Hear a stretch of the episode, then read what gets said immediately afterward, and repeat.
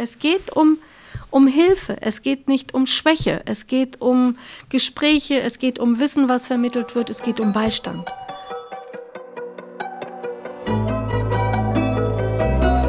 Forever Young, der Gesundheitspodcast vom Lanzerhof. Von und mit Nils Behrens. Die Diagnose einer Krebserkrankung gehört wahrscheinlich zu den schlimmsten, die man sich vorstellen kann. Neben der körperlichen Belastung ist es aber auch eine besondere Herausforderung für die Psyche, sowohl des betroffenen Patienten als auch des Umfeldes. Wie man hier professionelle Hilfe leisten kann, erklärt mir mein heutiger Gast. Claudia Zeitler ist Diplompsychologin in unserem Lanzerhof-Ressort auf Sylt. Sie hat sich unter anderem auf Stressbewältigung, Trauer und Verlust spezialisiert. Aber auch die Psychoonkologie gehört zu ihren Fachgebieten, wozu wir heute sprechen wollen. Herzlich willkommen, Claudia Zeitler. Herzlich willkommen, Nils, und danke, dass ich da sein darf und dass ich über dieses wichtige Thema mit dir reden darf. Ja, äh, genau genommen muss ich sagen, danke, dass ich da sein darf, weil wir sitzen hier am Landshof auf Sylt. Ich schaue hier von deinem Büro auf den Pool, von daher die Sonne scheint. Äh, es ist, äh, es ist eine sehr positive Umgebung und dann dann doch ein, man muss ja sagen, recht schweres Thema. Und deswegen steigen wir mal ein. Mhm. Psychoonkologie, vielleicht für die nicht so medizinisch geschulten, also die Onkologie ist ja der Fachbereich, der sich mit dem Thema der Krebsdiagnostik, also des äh, Karzinoms und der Therapie beschäftigt. Und äh, die Verbindung dann Psychoonkologie geht eben halt genau darum, dass Menschen mit einer Krebsdiagnose psychologisch behandelt werden. So ähm, ist das so ungefähr umrissen, was Psychoonkologie ist? Ja, also die Psychoonkologie ist ähm, ein, ein eigenständiges Fachgebiet und ähm, ich mache es jetzt mal ganz einfach. Ähm, sehr weit früher, ich sage immer dazu im letzten Jahrhundert, war die Onkologie beziehungsweise eine onkologische Erkrankung rein körperlich gesehen. Na, da ging es um Diagnose, um Therapie, auch wie geht es nach der Therapie weiter, aber es war rein somatisch gesehen. Mhm. Und ähm, das ist sehr eng gefasst. Und da bin ich sehr froh, dass die Psychologie auch festgestellt hat, das, was natürlich da ist, dass ähm, wir als Menschen ganze Menschen sind. Das heißt, Körper, Geist und Seele oder Körper und Psyche gehören zusammen, sind untrennbar miteinander verwoben. Und dass eine somatische Erkrankung auch immer Einfluss auf das Erleben und Verhalten eines jeden selber hat, aber auch des ganzen Systems, weil das kam dann auch noch dazu, dass wir nicht nur die Betroffenen sehen selber, die erkrankt sind, sondern halt ihr ganzes System, das heißt das Familiensystem und äh, ihr ganzes Umfeld. Und es hat nicht nur was mit Psyche in dem Sinne zu tun, sondern auch sehr viel Psychosoziales. Mhm. Ja, wir gehen auf bestimmte ähm, Bilder zurück, auch wie Krankheiten entstehen können. Und da haben wir multimodale Bilder, nämlich das biopsychosoziale Entstehungsmodell mittlerweile, also biologische Ursachen, soziale Komponenten als auch psychologische Ursachen oder ja, möglich, Möglichkeiten der Entstehung, die durchaus zusammengreifen können. Und ähm, ganz neu im Gespräch sind auch, ist ein vierter Part, das wäre so der spirituelle der Sinnhaftig, ne? die Sinnfrage auch dahinter. Wobei da jetzt sicher manche denken würden, was, was, was erzählt die von Sinn? Wo soll denn da bitte schön der Sinn drin stehen? Und das ist auch damit so nicht wirklich gemeint. Mhm, ich verstehe es sehr gut. Ich habe kürzlich einen Film gesehen, den ich auch an dieser Stelle sehr empfehlen kann. Der heißt äh, Heute bin ich blond. Und das ist äh, tatsächlich auch äh, basierend auf einer autobiografischen Geschichte von einem Mädchen. Ich glaube, die war Anfang 20. Äh, in dem Film ist es so, dass sie gerade ihr Studium beginnen möchte und dann im ersten Semester dann eben halt diese Diagnose bekommt und es dann sehr stark darum geht, dass sie sich dann in verschiedene Rollen eigentlich so geschlüpft hat, weil sie ja durch die Tatsache, dass ihr die Haare ausgegangen sind und äh, sie dann eine Perücke tragen musste, sie dann eine große Vorliebe eben halt für diese Perücken dann eben halt entwickelt hat und dann, ich glaube, sie hatte in Summe dann, wenn ich es noch richtig erinnere, acht Perücken und hat dann acht verschiedene Charaktere sich dann auch aufgebaut und hat dann deren Leben auch, also je nachdem welchen welche Perücke sie gerade auf hatte, hat sie dann äh, auch eine ganz andere Rolle repräsentiert und eine ganz andere ist eine ganz andere Frau gewesen. Ich fand das eine, eine sehr spannende Geschichte, wie das dann erzählt wurde, sehr kurzweilig erzählt, muss man auch wirklich sagen, trotz des schweren Themas. Aber das, was ich da sehr interessant fand, war, dass da auch sehr viel die Familie auch mit einer Rolle gespielt hat. Und da möchte ich so ein bisschen drauf eingehen, weil, und du hast es ja auch schon angedeutet, es ist ja nicht nur das Thema für die Person, wie kann man damit umgehen und es ist eben halt ja aber auch auf der anderen Seite dann, wie geht das Umfeld damit um, weil es natürlich schon auch äh, in dem Fall hat der Vater dann auch, sieht man ihn dann an einer Stelle, wie er dann noch seine Tochter dann irgendwie tröstet und allen drum und dran und dann geht, verlässt sie den Raum und dann fängt er an zu weinen. So, und das sind natürlich alles so Themen, die wichtig sind äh, für den Patienten, aber auch für das gesamte Umfeld, dem nehme ich mal an. Und äh, deswegen lass uns doch vielleicht mal erstmal auf den Patienten eingehen und dann auf den, den, das Umfeld. Das heißt also, äh, wenn der Patient, die Patientin dann diese Diagnose bekommt, an welcher Stelle greift dann sozusagen schon diese Psychoonkologie oder wo sollte sie idealerweise, also wie kann ich es mir rein zeitlich vorstellen, wann kommt dieser Punkt, wo ihr dann sozusagen zum Einsatz kommt? Ähm, wir sind immer da. Mhm. Also. Aber nehmen wir es mal ganz wir, konkret, wir sind, also ein Patient. Sind, genau, ein, wir sind immer da, aber nicht immer erwünscht. Mhm. Aber äh, äh, üblicherweise, sage ich mal, sitzt ja. du ja nicht in einer onkologischen Praxis. So. Also, ähm, wir, wir können ja mal wirklich von vorne anfangen, dass wenn in dem Moment, wo eine Diagnose gestellt wird, in der Regel bekommt die betreffende Person gesagt, bitte bringen Sie einen Angehörigen mit oder ne, eine gute Freundin oder einen guten Freund, dass Sie nicht alleine kommen. Viele ahnen dann ja schon, dass es wahrscheinlich nicht die angenehmste Botschaft sein wird, die sie dann zu hören bekommen. Ähm, es ist also ein sehr hoch emotionaler Moment. Das ist eine andere Qualität der Diagnose, die man dann in dem Moment bekommt. Und ähm, wir sprechen auch von Diagnoseschock.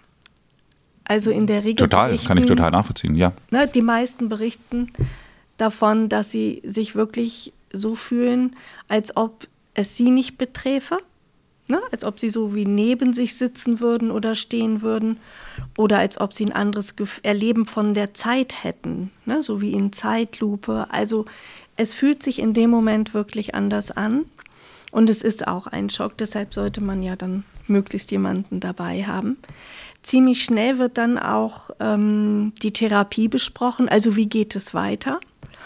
Und in, den, in vielen Zentren, die zertifiziert sind, braucht es schon Psychoonkologen oder Psychoonkologinnen. Das heißt, es ist in der S3-Leitlinie auch mit vorhanden, implementiert, dass die Psychoonkologie, die ist, die ist nicht ein Kann, sondern die ist ein Muss für viele.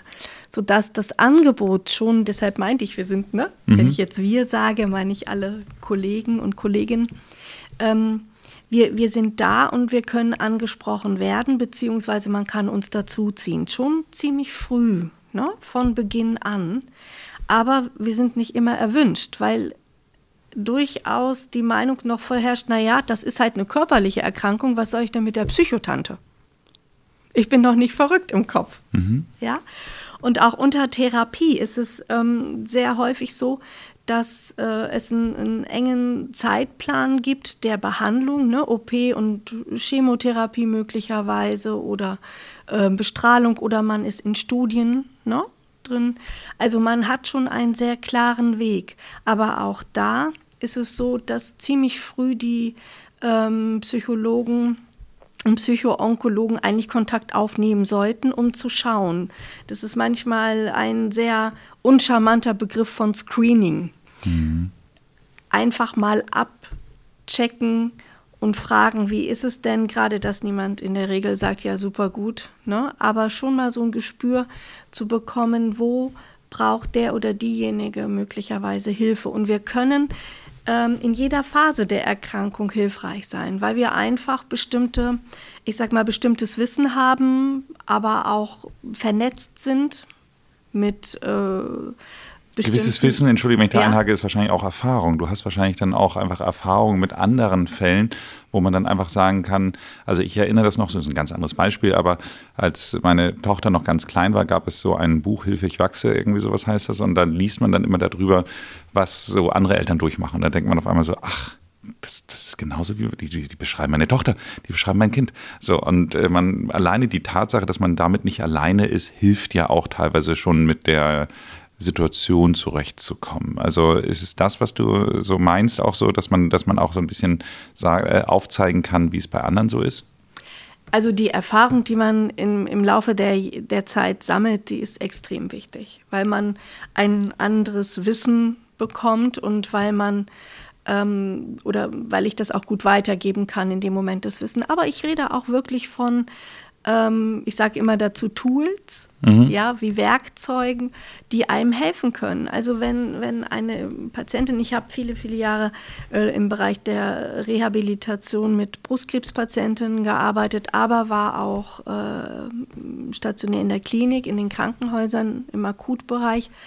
Ähm, es kann durchaus äh, vorkommen, dass äh, eine Frau oder der Patient sehr starke Angst hat vor einer bestimmten Untersuchung Ja. ja, oder vor der Bestrahlung.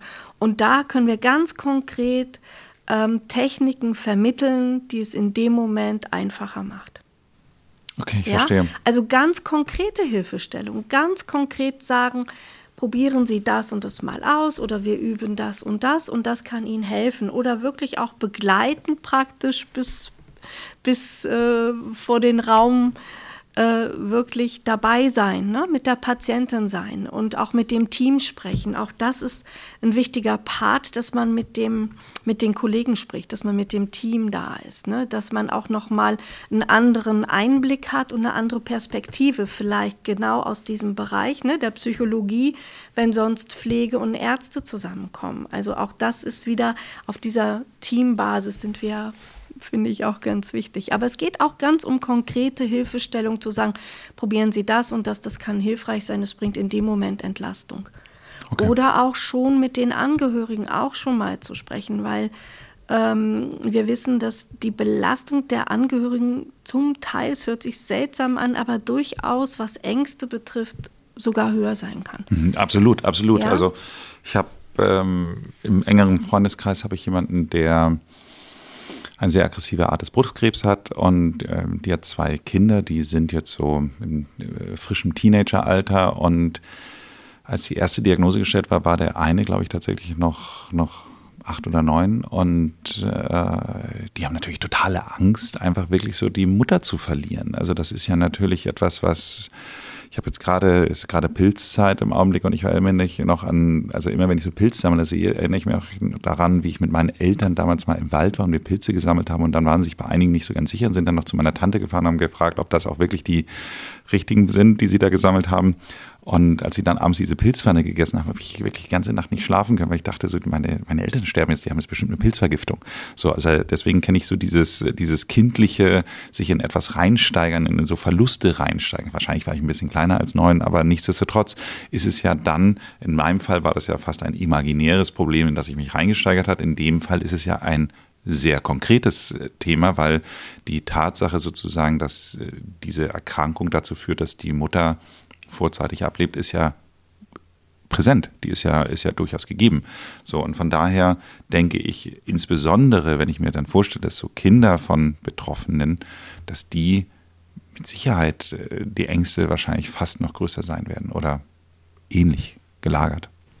Ja, also ähm, die Ängste sind da und äh, zum Teil aber auch wirklich die Bedenken, darüber zu sprechen, weil man ja nicht selber betroffen ist. Ich nehme jetzt mal ganz für einen Moment mal die Kinder raus, Ja, aber zum Beispiel der Partner oder die Partnerin, ich sage, ich bleibe jetzt mal, weil ich viel mit Brustkrebspatientinnen gearbeitet habe, beim Partner, der ist ja nicht selber betroffen. ja, Und dann kann sowas greifen, so, so eine Vorstellung von, ich bin ja nicht selber betroffen, ich darf mich ja nicht beklagen, ich stehe ja nicht im Mittelpunkt. Und in der Regel stehen die Angehörigen auch selten im Mittelpunkt. Ne, sind immer die Betroffenen, die von dem System, ich sag mal, ne, von dem ganzen System, von der Medizin oder auch von Nachbarn und, und, und, werden sie immer direkt angesprochen. Beachtet oder auch nicht beachtet. Die Angehörigen, die sind irgendwie da. Und ich finde es ganz wichtig, dass wir alle ein, ein Gefühl dafür entwickeln, ähm, dass die Angehörigen auch dazu gehören, dass die ganze Familie dazu gehört und dass alle Unterstützung brauchen und dass jeder auch das Recht hat, zu sagen, mir geht es heute mal nicht so gut. Oder das kümmert mich. Ne? Aber ich möchte, wenn ich darf, noch auf einen, finde ich persönlich ganz wichtigen Punkt zurückkommen.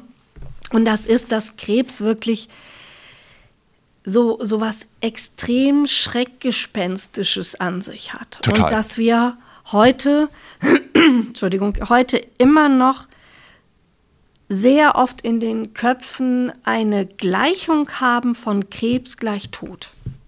Mhm. Und da wehre ich mich gegen. Mhm. Weil das was macht. Das macht, das habe ich ganz, ganz oft erlebt. Das macht wirklich viel mit den Menschen. In dem Moment, wo sie die Diagnose bekommen, kommt fast als dritter Gedanke, jetzt muss ich sterben. Ja, ich, äh, Und ich kann dir vollkommen folgen. Nicht immer. Ich kann ja? dir vollkommen folgen. Es ist, ich hatte interessanterweise jetzt gerade auch in einem anderen Gespräch gerade wieder die Steve Jobs Geschichte dann auch so zitiert, wo man ja auch sagt, meine Güte, dieser Mensch war mit Sicherheit einer der reichsten und prominentesten Menschen der Welt. Äh, also für die, die vielleicht dann doch nicht kennen, der Apple-Gründer, Mitgründer. Und äh, da konnte man ja auch nichts machen. Das hatte man dann ja auch verfolgen können, wie er dann immer wieder sein Auf und Ab da mit seinem, seinem Krebs da hatte. Und wenn du dann so siehst, dass auch die beste Medizin, alles Geld der Welt dir einfach da nicht helfen kann, dann hat es natürlich dann nochmal so einen zusätzlichen Schreckgespenstcharakter, muss man ja einfach mal so sagen. Und äh, trotz allem muss ich jetzt wiederum, um mal das positiv rüberzubringen, sind eigentlich die meisten meiner Freunde und Bekannten, die so es bekommen haben, sage ich mal so, die in meinem Gleichaltrig sind, überwiegend eben halt auch geheilt und ähm, ja, leben damit, also beziehungsweise müssen auch nicht mehr damit leben, weil es teilweise auch schon länger als fünf Jahre her ist. Also von daher sieht man dann schon, dass das die Gleichung, wie du sie beschrieben hast, dann doch nicht existiert. Ich finde das extrem wichtig, weil mh, hm, ich äh, komme ja auch aus dem Palliativbereich und dieser Satz, wir können da nichts mehr tun, den möchte ich komplett wegradieren. Also mhm. wenn ich einen Radiergummi habe, dann werde ich ihn jetzt gerade ausradieren, weil ich ihn von der Aussage her fatal finde. Mhm. Wenn ich mir nur das Wording anschaue bzw. anhöre, sage ich, dieser Satz gehört gestrichen, mhm. weil es gibt immer etwas, was man tun kann. Mhm. Die Frage ist, welches Ziel haben wir? Okay. Ja, und damit, wenn, wenn du dir das bewusst machst, wir können immer was tun. Mit wir meine ich das ganze Wissen der Medizin, ähm, der Psychologie, der Komplementärmedizin. Ich nehme nicht nur die Schulmedizin, sondern auch die Komplementärmedizin mit hinein. Ähm, das, was der Mensch selber als Ressourcen mitbringt. Und das ist so unfassbar viel die, ne, die Kraft der eigenen Psyche auch, die Kraft des Unterbewusstseins, all das ist ja da. Total. Das ist doch nicht weg. Also wir haben eigentlich ein, einen riesen Koffer voller Ressourcen, voller Möglichkeiten und den führen wir gar nicht so in Betracht, den fokussieren wir gar nicht, wenn wir sagen, in dem Moment, wir können nichts mehr für sie tun. Wie fühlt sich das an für denjenigen? Total allein, einsam. Also das ist desaströs, wenn ich das mal so sagen darf. Ich mag diesen Satz überhaupt nicht, das merkst du, weil ich glaube, dass er auch nicht der Realität entspricht, mhm. sondern es ist eine Frage, was ist die Zielsetzung? Also in dem Moment unterscheiden wir ja kurativ und palliativ. Und auch im palliativen Bereich gibt es extrem viel, nämlich die Lebensqualität, wobei auch die über allem stehen sollte, auch im Kurativen. Es geht immer auch um Lebensqualität. Ja, mhm. auch zu schauen, ähm, was darf ich zumuten an Therapie, wenn ich noch die Lebensqualität mit beachte und die muss ich mit beachten. Mhm. Wo auch Patienten selber sagen, sie sind mündige Patienten, das möchten sie und das möchten sie nicht. Es ist Teamwork. Und es ist auch viel mehr als, ähm, als einfach nur eine Therapie. Ja, also wenn wir nochmal zurückkommen, da gibt es eine Diagnose und wenn wir uns nur mal für eine Sekunde hineinversetzen, von jetzt auf gleich ist das Leben anders und zwar komplett anders. Ja, und das, das empfinden auch viele so, die sagen, da, das ist ein absoluter Kontrollverlust, weil plötzlich, ne, also sie können selber entscheiden, aber in der Regel äh, sagen ja die Ärzte das und das würden wir empfehlen, das wäre sinnvoll, ja. Und ähm, ich würde mal sagen, das macht man dann ja auch. Aber in dem Moment ist das Leben anders bestimmt. Es wird häufig als fremdbestimmt wahrgenommen. Und der Tagesablauf sieht anders aus. Und die Gedanken ne, oder was man geplant hat, den nächsten Urlaub oder Karriere oder Kinder oder wie auch immer, all das ist in dem Moment komplett in, wie in einem anderen Raum. Ja, und das ist eine dermaßen starke Wucht. Ich glaube, das, das machen sich manche gar nicht bewusst. Und was wir brauchen, sind immer Ressourcen. Das sind auch andere, ne? die, die auch Hoffnung geben, die sagen, es geht weiter. Und wenn es der nächste Schritt ist, ne? dass wir den nächsten Schritt sehen. Und äh, ich habe viele erlebt, die wirklich dann auch so eine, so eine Kampfesenergie bekommen, ne? so gegen den Krebs kämpfen. Ne? Das ist, äh, glaube ich, etwas, was irgendwie in den 70er Jahren der Nixon mal gesagt hat, er hat den Kampf gegen den Krebs aufgenommen. Mhm. Und ähm, ich finde, äh, man kann auch gegen was kämpfen, aber irgendwann sollte es aufhören. Und das habe ich ganz häufig erlebt. Nämlich, wenn dann später, sage ich mal, wenn die, wenn die Therapien abgeschlossen sind und es geht dann zum Beispiel Richtung Reha, Anschlussbehandlung, dann habe ich oft noch dieses Empfinden oder habe ich oft gehört, noch weiter kämpfen. Mhm. Und da habe ich immer gesagt, hm, darf ich Ihnen mal eine andere Idee anbieten oder darf ich Ihnen ein anderes Bild geben? Wenn Sie zum Beispiel eine Boxerin wären, ich selber schaue mir keine Boxkämpfe an, aber ich glaube, jeder weiß, wie so ein Boxkampf aussieht. Was dürften Sie denn auf gar keinen Fall, damit Sie nicht verlieren? Was darf man überhaupt nicht machen, wenn man Boxerin ist? Niemals, sonst wird man sofort erwischt. Was darf man denn da? Dem Gegner den Rücken zu wenden? Den Gegner den Rücken zu wenden. Man darf ihn nie aus den Augen lassen. Mhm. Oder? Mhm. Also ich habe das so beobachtet, mal die paar Minuten. Man muss ihn immer irgendwie im Auge behalten, den Gegner, Absolut. oder? Absolut, sonst kann da eine böse Überraschung kommen. Aber mit diesem, den Krebs immer im Auge behalten, was bedeutet das denn für die Lebensqualität und das Leben? Das ist eine, keine gute Idee. Dazu habe ich wirklich, äh, also zwei Geschichten ganz kurz dazu. Das eine ist ein, ein sehr prominenter deutscher, ich sage mal im weitesten Sinne Werber, Kommunikationsexperte, der auch eine ähnliche Diagnostik hatte, die sehr düster schon war, sage ich mal so, also bis hin zu äh, Aufzeigen der, der Restlebenserwartung. Und der hat dann mit einer totalen äh, Reaktanz reagiert. Also Reaktanz reagiert, kann man das sagen, aber also wirklich mit einer totalen Ablehnung reagiert und hat gesagt, ja, wer sagt denn das? Das, das akzeptiere ich nicht.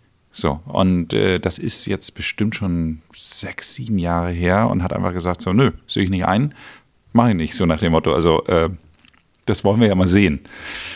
Und dem geht's gut. Der hat ähm, der, der, das Ganze schon jetzt äh, zweimal zurückgekommen, aber der hat jetzt immer wieder dann so sein, sein, seine Phase gehabt, wo er einfach sagt, nee, äh, akzeptiere ich nicht, das geht weiter hier so. Und ähm, dem geht's gut. Dem geht's grundsätzlich gut. Also genau das, was du sagst, so diesen, diesen, diesen Kampf aufnehmen und einfach äh, sagen, ich glaube, dass das immer noch ich entscheide. So, das fand ich eine ganz spannende Idee.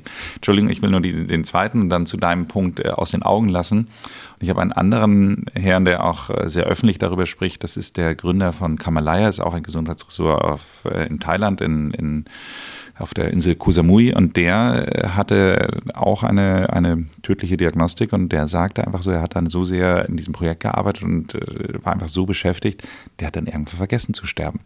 Und das ist so ein bisschen das, was du beschreibst. Also der, äh, ja, das ist auch das ist so lange her, dass er sagt, äh, er kann diesen Satz so bringen, weil es eben halt äh, schon, schon die zwischen Diagnose und dem, dem Punkt, wo er dann äh, festgestellt hat, scheinbar hat er es vergessen ähm, dass der drüber weg ist. Also von daher, ich glaube, es sind für beide Sachen gibt es eben halt die Punkte. Das eine ist eben halt tatsächlich, wie du sagst, einfach wirklich zu sagen, so, ich glaube an die Selbstheilungskraft des Körpers. Das ist ja so das, was äh, hat Professor Bader hier mal in meinem Podcast gesagt. Er sagt, das ist ja ein bisschen so, das Auto ist kaputt und dann stellt man es mal eine Nacht in die Garage. Am nächsten Tag äh, hat es sich selbst repariert. Das kann ja der Körper und das ist ja das Faszinierende, dass eben halt viele viel Selbstreparaturmechanismen eben auch in Gang gesetzt werden können. Das will ich nicht sagen, äh, legt euch einfach hin und dann geht der Krebs von alleine weg, aber trotz allem ist es natürlich wichtig, dass die Selbstheilungskräfte aktiviert werden. Und auf der anderen Seite, irgendwann, wenn die Heilung dann da ist, dann sollte man aber auch dann es tatsächlich den Gegner aus dem, aus dem Blick lassen. Also da steckt ganz viel drin, was du gerade gesagt hast. Ich würde es gerne noch mal so ein bisschen ähm, als Impuls nehmen, das auch noch mal ein bisschen aufzusplitten, weil sonst äh, sehe ich und, und höre alle Schulmediziner gerade im Karree springen. Ich bin ja absolut äh, schulmedizinisch orientiert, aber halt auch ähm, komplementärmedizinisch. Und ich finde, es gibt einen großen Unterschied, ob man sagt, ähm, ich akzeptiere das jetzt nicht, ich will das jetzt nicht akzeptieren und ich akzeptiere das nicht, oder ob man für sich noch was anderes findet, wo man sagt, dafür, das strebe ich an. Das ist, ne, wie im zweiten Beispiel, was du erzählt hast, das ist auch so eine Herzensangelegenheit. Ne? Das ist so das, was mein Herzblut ist. Und ich tue vieles dafür, damit es mir gut geht. Und das meine ich auch hinterher. Ne? Wir wissen, dass zum Beispiel ähm, Bewegung, ich sage nicht immer Sport, aber Bewegung ein ganz großer Part ist. Wir wissen sehr viel vom Lifestyle, was hilfreich wäre, um Risiken zu minimieren. Das sind aber Risiken, ne? das ist nichts Absolutes, weil dann haben wir auch schon wieder das Thema Angst dabei. Da komme ich aber auch noch mal drauf zu sprechen. Also jeder von uns spürt aber, wenn wir uns bewegen, tut es uns gut in der Regel. Und man fühlt sich gesund. Man fühlt sich ne, gesund, Stress lässt nach, man bekommt eine andere Fitness. In der Regel wissen wir und spüren wir auch, wenn wir uns gut ernähren, also das, was für uns wirklich gut ist, dann fühlen wir uns auch gut. Das heißt, wir haben eine andere Energie, der Energielevel steigt. Wir wissen auch, wenn wir uns äh, immer mit Sorgen und Ängsten beschäftigen, sehr viel grübeln, nachts nicht gut schlafen können, ja, überall, wie gesagt, so eine Art dunkle Wolke über uns sehen, dann geht unsere Energie total in den Keller. Wir haben kaum Energie, wir fühlen uns fast wie hilflos oder nicht handlungsfähig. Hingegen, wenn wir unseren Fokus auf was anderes lenken, wenn wir unsere Ressourcen aktivieren, die wir alle haben, wenn wir uns vieler guter Dinge bewusst werden, und deshalb sage ich wieder Tools, Tools kennen, ähm, dann steigt die Energie. Ja, das heißt, es ist ja nicht einfach nur damit gesagt, dass man sagt, okay, na, das will ich jetzt nicht, das akzeptiere ich nicht als meine Wirklichkeit, sondern man braucht auch dementsprechend Strategien. Mhm. Ja, und es bedeutet zum Teil auch wirklich konkret eine, eine Tagesänderung, dass der Tagesablauf anders ist. Wenn man meditieren möchte, dann braucht es halt diese Zeit im Alltag und diesen Platz, wo man sagt, da meditiere ich, die Zeit nehme ich mir für mich. Mhm. Ja, die Bewegung braucht auch einen festen Platz im Alltag. Wenn wir das nur als Wissen im Kopf haben, nicht umsetzen, bringt es uns auch nichts. Ja, das heißt, es kann durchaus und ich bin sehr dafür, aber ohne diesen Du musst. Das habe ich ganz häufig erlebt. Wir haben Statistik, weil wir brauchen ja für alles und jede Statistik. Ja, aber in dem Moment, wo Betroffene Statistik hören und dann das mit oder in die Angst gehen damit und sagen, oh, wenn ich jetzt nicht zweieinhalb Stunden oder drei Stunden in der Woche Sport mache, dann kommt ne, mhm. der Krebs wieder.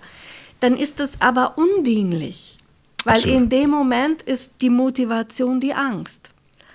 Ne? Wenn ich aber eine andere Motivation habe und sage, ich gucke jetzt auf die Lebensqualität, ich gucke auf mein Leben, weil ganz ehrlich, das, was wir alle haben, ist das Jetzt. Leben im Jetzt. Ja, wir, wir, und, und das ist vielleicht auch nochmal der Unterschied zu vorher, bevor man so eine Diagnose bekommt. Oder wir können auch wirklich andere Erkrankungen nehmen. Ich finde, Kardioerkrankungen sind ja nicht, nicht äh, bedeutsam anders, je nachdem. Also da kann man eine deutliche äh, Einschränkung der Lebensqualität und der Leistungsfähigkeit verspüren. Und ich sage manchmal ist man, naja, es ist halt nicht so, dass man alles heilen kann. das gab es früher nicht, das gibt es heute nicht. Wir haben in diesem Podcast auch schon mal mit äh, Theresa Turner, also Frau Dr. Turner aus Lanz, haben wir auch schon mal genau über das Thema Psychokardiologie gesprochen. Also das, glaube ich, kennt jeder, wenn man, wenn man jetzt jemandem sagt, so dein Herz schlägt unregelmäßig, dass man auf einmal dann tatsächlich auch sein Herz spürt. Also dieses Psychosomatische ist ja sehr präsent. Ich möchte mal ganz kurz noch mal so ein bisschen, vielleicht ein bisschen mehr Struktur noch ja. reinbringen, äh, weil ich habe das Gefühl, wir, wir kommen so vom, ja. vom einen Punkt zum nächsten. Also wir hatten jetzt schon ein bisschen drüber gesprochen. Also es geht einmal bei der Psychoonkologie um das Thema der Unterstützung bei der Diagnoseverarbeitung. Da hatten wir jetzt einmal schon mal kurz drüber gesprochen, dass man eben halt da ganz äh, konkrete Tools, Anleitungen, Beispiele und Erfahrungsaustausch hat. Wir haben dann äh, gesprochen, dass das Thema Ängste ein, ein großer Faktor ist, wo ihr helfen könnt. Ähm, lass uns doch mal aber auch darüber gehen, man hat ja neben den, also im Augenblick ist ja alles noch nicht real. Du hattest es ja gesagt, man, also es ist real, aber für den Menschen im Kopf ist es noch vielleicht noch nicht so real, weil A, die Symptome noch nicht so da sind und die Ängste ja auch etwas sind, die erstmal basierend auf der Diagnostik dann sind. Jetzt kommen wir mal zu dem Punkt, es kommt ja irgendwann der Punkt, wo man wirklich Schmerzen, Symptome, Probleme hat. Wie wichtig würdest du an dieser Stelle die Psychoonkologie einordnen? Also ich finde es ja wirklich generell wichtig, weil wir sehr viel Wissen haben auch in dem Bereich, wenn du Schmerzen ansprichst und Symptome ansprichst. Wir können in je, also wir können uns bewusst machen, dass wir unsere Psyche als Unterstützer nehmen können. Auch. Mhm. Ja. Ähm, Gerade wenn der Stresslevel, und der ist ja nun mal sehr hoch. Ne, wenn man diese Erkrankung hat, hat man prinzipiell viel Stress, würde ich jetzt mal sagen. Und in dem Moment werden Schmerzen auch stärker. Ja, wir wissen, wie wichtig es ist, auch eine gute soziale Unterstützung zu haben. Das heißt, ne, sich die Menschen wirklich an die Seite zu stellen, die einem gut tun. Weil auch unter Therapie, wenn es zum Beispiel um Chemotherapie geht oder auch Bestrahlung, die Patienten, Patientinnen haben ja Kontakt auch zu anderen. Und auch da zu gucken, welche tun einem gut und welche nicht. Das hört sich erstmal sehr hart an, aber das macht was mit einem. Ne? Es gibt wirklich die, wo auch Freundschaften entstehen, die sich gegenseitig sozial sehr gut tun, die sich immer wieder unterstützen, die wieder sagen, komm, das schaffst du und das und das hat mir geholfen, jenes hat mir geholfen. Und diese soziale Unterstützung ist auch extrem hilfreich. Genauso wie die Unterstützung des ähm, des medizinischen Personals. Ja, also wir, deshalb meinte ich das von Diagnose über Therapie bis Nachsorge, bis Reha ist die Psychoonkologie überall da. Nur es ist eine Frage, ob man sie annimmt oder nicht. Und auch da sage ich, manche möchten das in dem Moment nicht. Dann ist es vielleicht nicht der richtige Zeitpunkt oder auch, muss man sagen, manchmal stimmt auch die Chemie einfach nicht. Mhm. Und wenn die Chemie, äh, Chemie nicht stimmt, dann nützen die ganzen Tools in dem Moment auch reichlich wenig.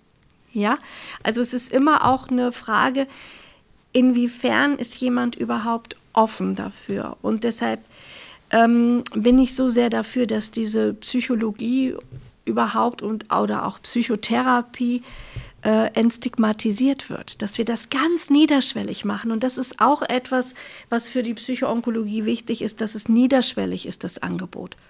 Ja, weil es hat damit überhaupt nichts zu tun, dass man plötzlich verrückt ist, wie viele meinen, ne? was sich ja immer noch hält, sondern in dem Moment ähm, sollte man das an Hilfe annehmen, was einem zur Verfügung steht. Und die Psyche ist halt dabei. So sehe ich das ganz, ganz pragmatisch und sagen, können Sie, wie können Sie mir da helfen?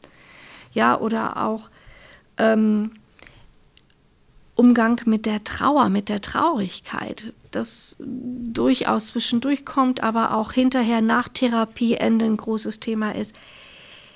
Das hat ja viele Gesichter, die Trauer. Wir verbinden mit Trauer oft nur den, Ver den Verlust eines Menschen. Aber wir können auch Trauer empfinden, wenn bestimmte ähm, auch körperliche Fähigkeiten nicht mehr möglich sind. Ja, also wenn man zum Beispiel ein, ein Hobby ausgeführt hat und plötzlich geht es dann nicht mehr, weil der Körper vielleicht im Moment die Kraft nicht hat, dann ist es in dem Moment so, aber es kann auch sein, dass das in dem Sinne gar nicht mehr so gegeben ist. Ja. Da möchte ich gerne einen konkreten Punkt ansprechen. Also eine, eine sehr enge Freundin von uns, die hat sehr früh äh, die Krebsdiagnose bekommen und äh, da musste in dem Zusammenhang dann eben halt auch die Gebärmutter rausgenommen werden. Sie war jetzt vom Typ her so, keine Ahnung, ob es vielleicht auch eine Selbstschutzaussage war, aber eigentlich glaube ich das schon, dass sie für sie sowieso immer klar war, dass sie nie Kinder haben wollte. So, nichtsdestotrotz äh, ist das natürlich schon etwas, was du sagst. Man nimmt da jemanden eine Möglichkeit das heißt, die Möglichkeit, jemals Kinder zu haben, ist damit eben halt, also die war, ich glaube, sie war wirklich Anfang 20. So, das heißt also, selbst wenn man zu diesem Zeitpunkt noch keinen ausgeprägten Kinderwunsch hatte, beziehungsweise auch für sich vielleicht schon sagte, so Mensch, man möchte das nie, nichtsdestotrotz ist dann ja auch nochmal was anderes, wenn es dann aber auch nie wieder möglich ist. Verstehst du, was ich meine, worauf mhm. ich hinaus möchte? Mhm. So, ja. ähm, ist das, würdest du sagen, dass genau dieses Wegnehmen der Möglichkeit nochmal eine, eine erschwerte Komponente der Erkrankung ist?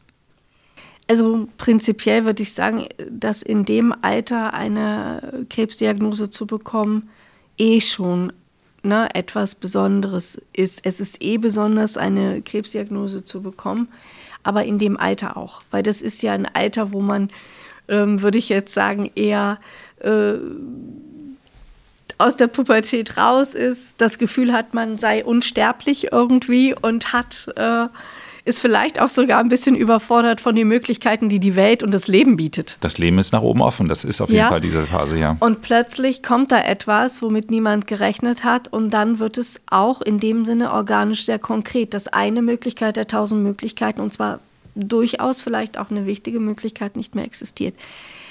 Aber auch da gibt es in dem Moment ähm, oder kann man Hilfe geben. Ne? Ich sag mal zumindest äh, Trauerbegleitung, aber auch psychotherapeutisch zu schauen, was kann man da machen. Ja, ohne, wenn ich jetzt, jetzt sage ich Psychotherapie, ohne gleich ähm, den großen Hammer rauszuholen, sondern Psychotherapie ist auch, kann auch unterstützend da sein, ja, begleitend, da machen wir gar nicht große Fässer auf. Ja, therapeutisch braucht man eine Diagnose, aber es ist doch nicht alles so wie früher, wie man gedacht hat, ne? Alle mhm. sind verrückt oder sind schwach. Das Thema Schwäche finde ich auch ganz wichtig. Nein, das ist eine Form von Stärke zu sagen, ich hole mir da Unterstützung, ja. Und ähm, wir alle leben in der Regel in einer großen Blase, und zwar in der Unverwundbarkeitsblase. Wir wissen, das Leben ist endlich. Wir wissen, es gibt Krankheiten. Aber irgendwie ist das wie so eine Blase, in der wir uns befinden, wo wir uns, denke ich mal, recht sicher fühlen und meinen, ja, das ist schon schlimm, aber meistens trifft es die anderen. Und was in dem Moment passiert, ist, dass wir mit dem Popo auf dem Boden aufkommen und das tut ziemlich weh zu erkennen, dass es jeden treffen kann. Und ich bin davon schon überzeugt, dass es auch wichtig ist, diese Krebserkrankung als eine Erkrankung zu sehen. Aber sie wird wirklich noch, sie bekommt so eine ganz andere Qualität als andere Erkrankungen, die auch schlimm sind. Ich verstehe, was weißt du meinst. Du? Und damit ist es auch für die Betroffenen, finde ich, so ist meine, meine Erfahrung, auch noch mal schwieriger. Ja, oder für die Angehörigen. Es, ist, äh, es kommt immer noch vor, dass ähm, Betroffene beobachten, dass Nachbarn oder Bekannte wirklich die Straßenseite wechseln, damit sie sie nicht ansprechen müssen. Oder ich sag mal, sich, ich höre dann verstecken beim Einkaufen. Und ehrlich, bitte nicht mehr. Der Landshof auf Sylt hat seit August eröffnet. Wir freuen uns sehr über die große Nachfrage. Darum suchen wir einige neue MitarbeiterInnen, um unser Team zu verstärken. Zum Beispiel im Bereich Labor und Medizin, auch noch weitere ÄrztInnen, aber vor allem im Service und in der Küche. Alle offenen Stellen findet ihr unter www.lanzerhof.com slash karriere. Ich freue mich, wenn wir uns bald auf der schönen Insel Sylt sehen. Die Frage ist ja aber tatsächlich, ob man es dann auch thematisieren sollte. Die, also ich gebe dir einfach mal einen Hintergrund. Ich bin ja jemand, der sehr viele Menschen trifft, der sehr viel kommuniziert. Und in dem Zusammenhang ist es ja so, dass man sehr häufig dann einen Aufhänger sucht, äh, um ein Gespräch zu starten. So, das heißt also, wenn wir uns jetzt länger nicht gesehen haben, ich dich dann auf der Straße treffe, dann würde ich irgendwie drüber nachdenken, was ist das Letzte, was ich von dir weiß, so, so, um irgendwie einen, einen guten Gesprächseinstieg zu haben. Da ist natürlich ein omnipräsenter Gesprächseinstieg, wo man das Gefühl hat, der ja alle anderen Themen, äh, wenn ich ja sonst normalerweise, keine Ahnung, jemanden sehe, ich, wir wollen jetzt mal nicht von uns als Beispiel ausgehen, weil es irgendwie vielleicht auch schlechtes Karma mit sich bringt, aber äh, wenn ich jemanden anderen sehe, mit dem ich früher mal Golf gespielt habe, wo ich dann irgendwie vielleicht denke, so, ah ja, Mensch, hier, der ist der, der so und so, ähm, dann kann ich ja nach Golf fragen. So. Wenn ich aber weiß, dass der eine Krebsdiagnostik hat oder gerade in Behandlung ist, dann ist das Gefühl so omnipräsent, dass ich vergesse vielleicht sogar, dass der Golfspieler ist. Verstehst du, was ich meine? Mhm. Und dann ist das ja noch nicht mehr bös gemeint, sondern man hat dann ja auf einmal dann auch so eine peinliche Pause, Gesprächspause, wenn ich dann sage so, hallo Max ähm, und, und dann, ja, und nu, so, und dann rattert bei mir wie so eine, so eine Suchauftrag im, im, im Gehirn, so nach dem Motto, über was kann ich jetzt mit Max so als nächstes reden? Und irgendwie habe ich das Gefühl, wie so dass alle Daten verschlossen sind hinter dieser Krebsdiagnose und ich an keinen anderen Aufhänger für ein Gespräch komme als den.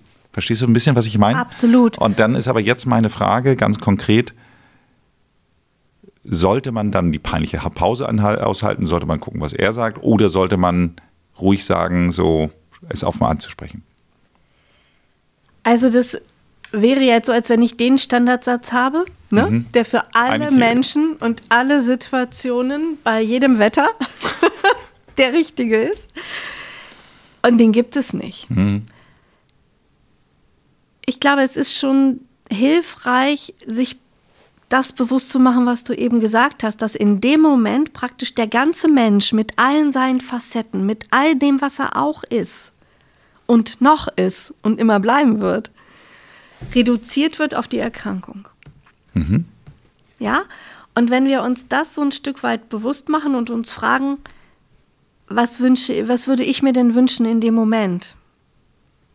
Ich glaube, dann findet man die individuellen Worte. Das ist so ein bisschen was von, von äh, sich bewusst machen in, ne, und in dem Moment jetzt sein und sich bewusst machen, dass es eine Erkrankung ist. Ich sag mal, eine blöde Erkrankung. Mhm. Aber deshalb ist der Mensch doch noch viel facettenreicher, genauso wie vorher. Und das ist auch so ein bisschen das, worauf ich hinaus möchte. Ja, dass diese Erkrankung ähm, plötzlich fast alles auslöscht, scheinbar. Ne, scheinbar. Ja, scheinbar. Und das ist ganz, ganz wichtig, sich das zurückzuholen und sich das auch bewusst zu machen. Und dann darf auch Freude da sein. Da darf auch Lachen sein. Ne, da darf auch das, was du so vorhin so schön erzählt hast, die junge Frau mit den, mit den vielen Perücken, sich dieses Spielerische, dieses Ausprobieren von ich bin noch viele. Ja. Und wie fühlt es sich an? Und genau das braucht es doch auch. Ja, überall, dort wo schwer ist, brauchen wir genau die Leichtigkeit. Absolut, absolut. Ja, und das finde ich so wichtig, dass wir also nicht drüber bügeln, das hören auch viele Patienten. Nun sei doch mal positiv, immer positiv denken. Fürchterlich. Das ist, weil es aufgesetzt ist, weil es nicht in dem Moment ehrlich gemeint ist, sondern einfach so lapidar dahingesagt. Ja, und dann geht man wieder. Sondern wirklich auch dieses sich bewusst machen, was braucht es an Unterstützung. Und in dem Moment, wo wir das ehrlich meinen, authentisch meinen, können wir authentisch ins Gespräch einsteigen. Und ich glaube, wir sollten uns da einfach mal ein bisschen trauen. Ähm, ich habe so den Eindruck, ich weiß nicht, ob das auch so ein bisschen das Kulturelle bei uns ist, bloß keine Fehler machen, jetzt bloß nichts Falsches sagen. Ja, und da vielleicht mal so ein bisschen äh, lockerer werden und sich selber fragen, was würde ich mir denn wünschen, ruhig mal innehalten. Ähm, und Schweigen muss nicht immer peinlich sein. Das kann auch ein sehr gehaltvolles Schweigen sein. Ja, ja, ich verstehe, was du meinst. Und wirklich fragen, was, was brauchst du? Was, was kann ich tun? Das ist manchmal eine SMS täglich, ich denke an dich, das kann ganz pragmatisch sein, ich mähe den Rasen, ich hole die Kinder von der Kita ab, ich koche Essen, ich fahre dich zur nächsten Untersuchung, guck mal, das Buch ist ganz toll, ich denke, du wirst lachen. Ähm, wie findest du den Film? Wollen wir nochmal dies oder jenes machen? Und das ist dieses Soziale auch. Das ist diese ganz konkrete Hilfe und Unterstützung, die wir brauchen, die uns durch schwere Zeiten trägt. Wenn unsere Statistiken richtig sind, dann hören ungefähr 70 Prozent unserer HörerInnen sind Frauen. So, das heißt also, Insbesondere haben wir dann hier sowieso einen höheren weiblichen Anteil an ZuhörerInnen. So, jetzt ist aber meine Frage ganz konkret. Würdest du sagen, dass die Psychoonkologie für Frauen bei dieser Diagnostik gegebenenfalls äh, wichtiger ist. Und ich äh, erzähle auch gleich warum, weil es, ich hatte eben schon gesagt, so etwas wie die Gebärmutter, dass man eben halt die Möglichkeit verliert, Kinder zu bekommen. So etwas wie die Tatsache beim Brustkrebs, äh, dass die Brüste ja sehr viel auch bei vielen Frauen auch ein Stück weit mit einer Art von Selbstbewusstsein zu tun hat. Und aber auch last but not least, dass man auch sagen kann, dass wenn eine Frau eine Glatze hat, es sehr ungesehen sehr ungewöhnlich ist, während Männer mit Glatze einfach im Straßenbild häufiger gesehen sind. Das heißt also, wenn du einen Mann mit Glatze siehst, ist er ja nicht automatisch krank. Wenn du eine Frau mit Glatze siehst, assoziiert man es meistens mit Krankheit. Das heißt also auch da, das hat ja alles was mit auch so ein bisschen der Fäh mit Fähigkeiten zu tun, aber auch mit einer Außenwahrnehmung zu tun. Deswegen meine konkrete Frage, glaubst du, dass der psychoonkologische Bedarf bei Frauen bei dieser Diagnostik höher ist als bei Männern? Der psychoonkologische Bedarf? Nein. Ob sie es in Anspruch, dass Männer das vielleicht nicht so häufig in Anspruch nehmen, ist was anderes. Wenn du mich nach dem Bedarf fragst, nein. Mhm. Wenn ähm, wir jetzt uns einen Mann anschauen, der Lungenkrebs hat, die Lungenkrebsdiagnose bekommen hat, ähm, hat er auch Ängste möglicherweise, also möglicherweise Ängste wenn er der, ich sag mal konkret, äh, vielleicht seinen beruflichen Tätigkeiten nicht mehr so nachgehen kann. Das hat eine Auswirkung auf die Familie. Ich bin jetzt so ein bisschen ne, aus ja, dem, nein, was, was Erfahrungen sind. Ne? Ähm, das hat Auswirkungen auf, auf die Familie. Das kann deutlich finanzielle Auswirkungen haben. Also ich würde sagen, warum nicht? Warum nicht auch mal die Psychoonkologie in Anspruch nehmen? Wenn wir ähm, das Thema Sexualität ist ein, ist ein wirklich großes Thema, was gerne verschwiegen wird. Aber im Bereich ähm, des Brustkrebses sind äh, viele, also die medikamentöse Therapie kann dafür sorgen oder sorgt dafür, dass im Prinzip äh, Frauen künstlich in die Menopause geschickt werden. Das hat einen Einfluss, einen Ganzkörpereffekt, einen psychischen Effekt, viele Nebenwirkungen. Und kann durchaus auch einen Einfluss auf die Sexualität haben. Bestimmte Krebsarten können Einfluss beim Mann auf die Sexualität haben. Also ich glaube, dass, ähm, nein, ich mag die Männer total gerne ins Boot holen. Kommt rein. das, das machen wir jetzt nicht. Wir sind genderoffen. Okay. Ja, weil das ist so ein bisschen, weißt du, ich denke gerade an, an ähm, den Bereich der Trauer auch, ne, wo äh, durchaus Männer anders trauern, ich will es nicht, es ist so schwierig zu verallgemeinern. Ne? Absolut, aber Verallgemeinerungen sind immer schlecht. Aber lass uns mal ganz aber, konkret, also für ja? mich ist zum Beispiel ein Thema, ich bin jetzt mit meiner Frau seit über 25 Jahren zusammen, du kennst Tina ja auch und äh, wenn ich mir jetzt so vorstellen würde, äh, ich tue mich jetzt echt schwer daran, so ein konkretes Beispiel zu machen, nichtsdestotrotz äh, ist ja, ich bin jetzt 49, das heißt also, eigentlich ist die Hälfte meines Erwachsenenlebens, äh, nee, meines Lebens, meines ja. Lebens ist sie äh, an meiner Seite. So, ja. Punkt. Wenn da jetzt so eine Diagnose kommen würde, die dann auch diese Verlustängste mit auslösen würden, ja. glaube ich, wahrscheinlich würde ich da auch Hilfe brauchen. Ja, absolut. Und das ist wichtig. Es geht um, um Hilfe, es geht nicht um Schwäche, es geht um Gespräche, es geht um Wissen, was vermittelt wird, es geht um Beistand.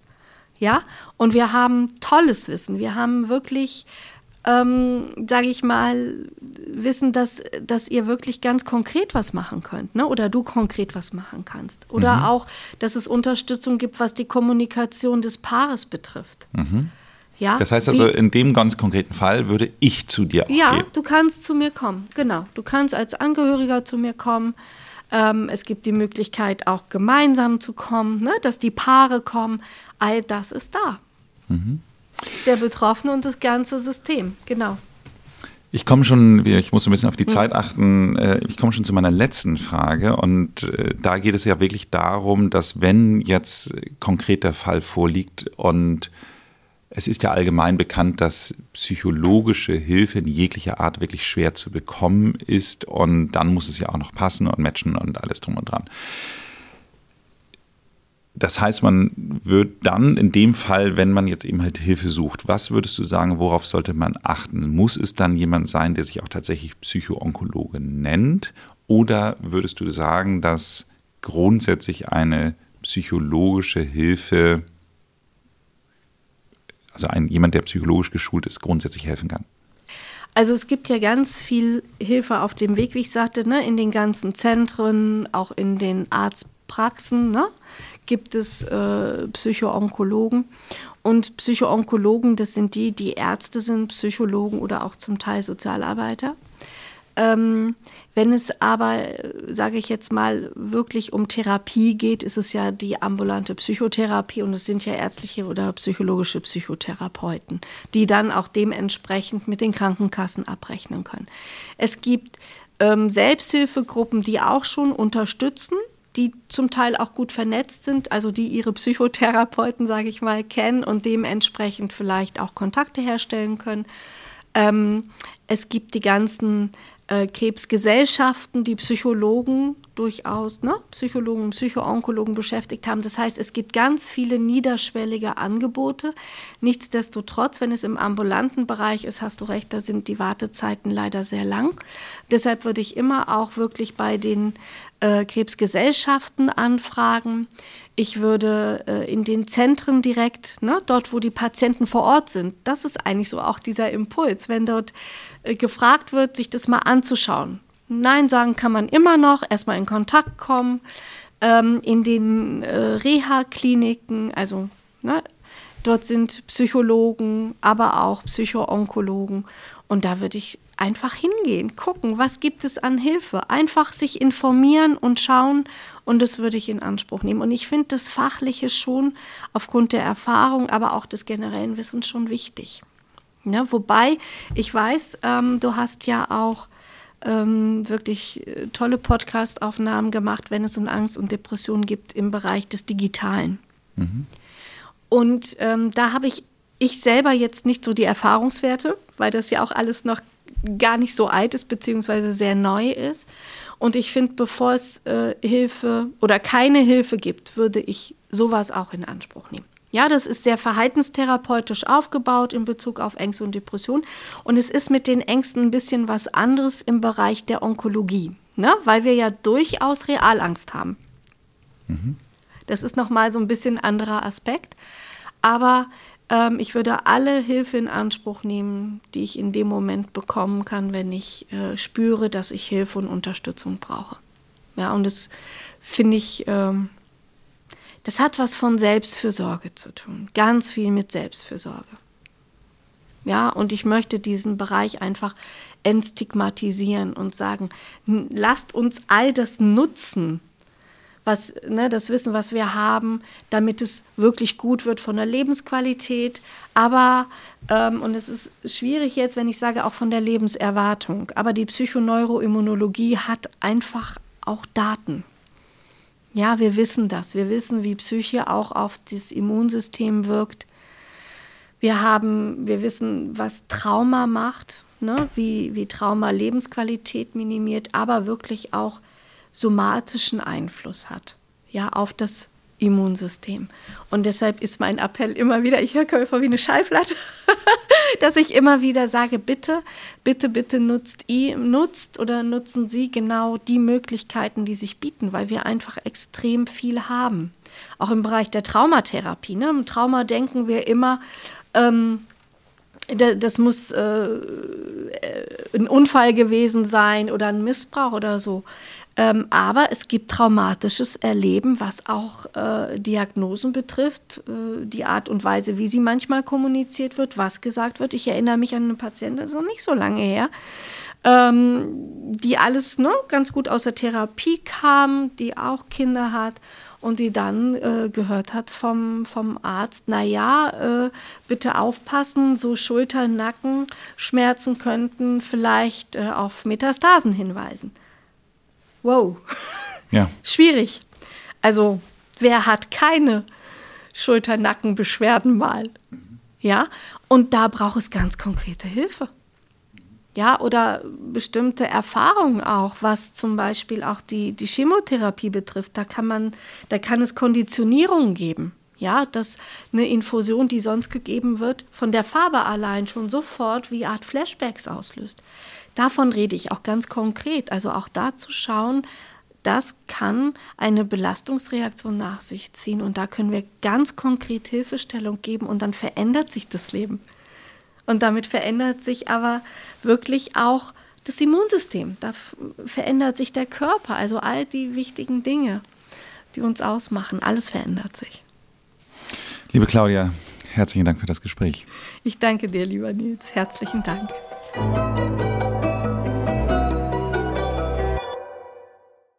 Sag mal eine letzte Frage, wenn du all diese Geschichten dann hörst, also gerade auch solche, ja, teilweise dann ja auch sehr dramatischen Vorfälle, Diagnosen, kannst du das hinter dir lassen, wenn du zu Hause bist, oder nimmst du da auch viel mit? Ähm, ich habe eine, äh, eine ganz fantastische Frau kennenlernen dürfen, die mich zur Hospizhelferin ausgebildet hat. Und es war ganz, ganz wichtig, ähm, sie, die sagte immer, sorgt für euch gut, damit ihr mit dem Menschen in Kontakt treten könnt. Und es ist extrem wichtig, für den eigenen Ausgleich zu sorgen. Und ähm, es gibt immer Menschen, die nehme ich mit, aber nicht in diesem belastenden Sinn, sondern ich nehme sie irgendwie mit, äh, auch irgendwo mit im Herzen, sage ich. Und ähm, das ist auch gut. Es ist immer eine Frage der Dosis. Wie viel? Und es ist gut, manche mitzunehmen, ne, bei sich zu haben. Und ähm, ich sehe ja auf das, was ich, ich schaue ja auf das, was ich tun kann. Ich schaue ja auf, auf die Hilfe, die ich versuche zu geben. Ne? Ohne dass ich sage, es klappt immer hundertprozentig. Ich schaue auf die Ressourcen, auf die Hilfe. Ja, und das ist für mich wichtig und das ist ähm, mit meiner Lebensaufgabe. Wenn Ihnen diese Folge gefallen hat, dann würde ich Ihnen empfehlen, auch mal die Folge Nummer 115 zu hören. Hier sprechen wir mit Claudia Zeitler über das Thema Selbstmitgefühl. Abonnieren Sie diesen Podcast, damit Sie keine Folge verpassen. Ansonsten machen Sie es gut und bleiben Sie jung.